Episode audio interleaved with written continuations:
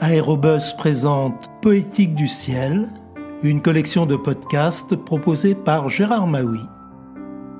Bonjour, aujourd'hui je vous propose la lecture d'un extrait de La Vallée heureuse de Jules Roy.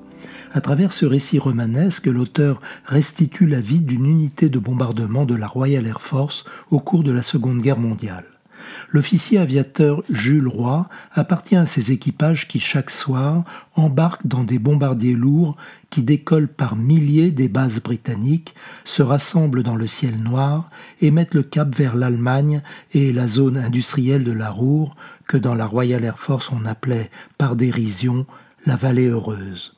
La vallée heureuse de Jules Roy, récompensée par le prix Renaudot, a été publiée aux éditions Charlot en 1946. Il y avait six heures à peine que le lourd quadrimoteur marqué d'un B peint en rouge sur son fuselage, derrière l'indicatif de l'escadrille, s'était glissé dans la file des bombardiers qui roulaient lentement vers la tour de vigie en gémissant sur leurs freins. Chevrier revoyait tout avec une précision bouleversante. Il était assis à côté du pilote. Debout derrière eux, le mécanicien surveillait le tableau des moteurs. Installé au poste de sécurité du décollage, près des trappes d'évacuation, le navigateur, le radio et le mitrailleur supérieur répondaient de la main au salut des gens du sol. Isolé dans l'étroite tourelle vitrée qui surplombait le vide, à l'extrême pointe de l'empennage, le mitrailleur arrière commençait déjà à mâcher de la gomme. L'angoisse creusait la poitrine et le ventre de Chevrier, mais il n'aurait cédé sa place pour rien au monde. Ce n'était pas le premier vol qu'il allait faire avec son équipage. Il connaissait les qualités et les défauts de chacun depuis un an que l'exil les avait rassemblés et qu'ils peinaient ensemble.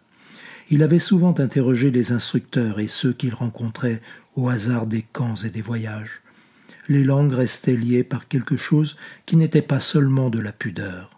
On lui avait tout enseigné, mais personne ne lui avait jamais parlé de l'aspect que prend dans la nuit une ville attaquée par mille avions, et cette confrontation l'intimidait. Chevrier était habitué à décoller à la minute imposée avec des ciels bas et d'épais nuages de givre à percer. Mais rien de tout cela ne comptait ce soir-là. L'inquiétude qui frayait en lui son chemin touchait un ordre nouveau de son propre destin, comme s'il avait atteint le sein des saints avant l'apparition de l'ange. Le pilote n'avait jamais encore arraché un avion aussi lourd. Il pouvait rater son départ ou bien accrocher un arbre et l'équipage s'écraserait avec les bombes. Cela arrivait quelquefois, et c'était peut-être la pensée maîtresse de l'équipage en cet instant mais chacun la tenait bien serrée en soi, comme un écolier cache un objet dérobé dans son poing.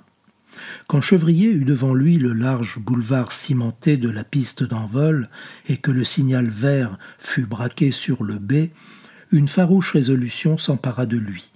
Il ressemblait à un enfant pusillanime provoqué par deux mauvais garçons et qui soudain leur faisait face et les forçait à reculer devant la colère qui l'enflammait. Ainsi, les vaines imaginations battirent en retraite et s'évanouirent. Le pilote ébranla le quadrimoteur, joua adroitement des gaz pour assurer l'exacte trajectoire de sa masse, l'enleva du sol et l'installa dans le ciel avec une facilité dérisoire. L'équipage soupira. À son tour, il appartenait à l'escadre qui faisait trembler le ciel et la terre, dans le soir qui étalait à l'ouest ses bancs de pourpre et d'or. L'escadre tournoyait, elle sortait des quatre vents en noirs essaims, s'ordonnait peu à peu, et devenait une bête énorme et grondante qui serrait ses ailes et s'enfonçait vers la bataille. À bientôt pour de prochaines lectures.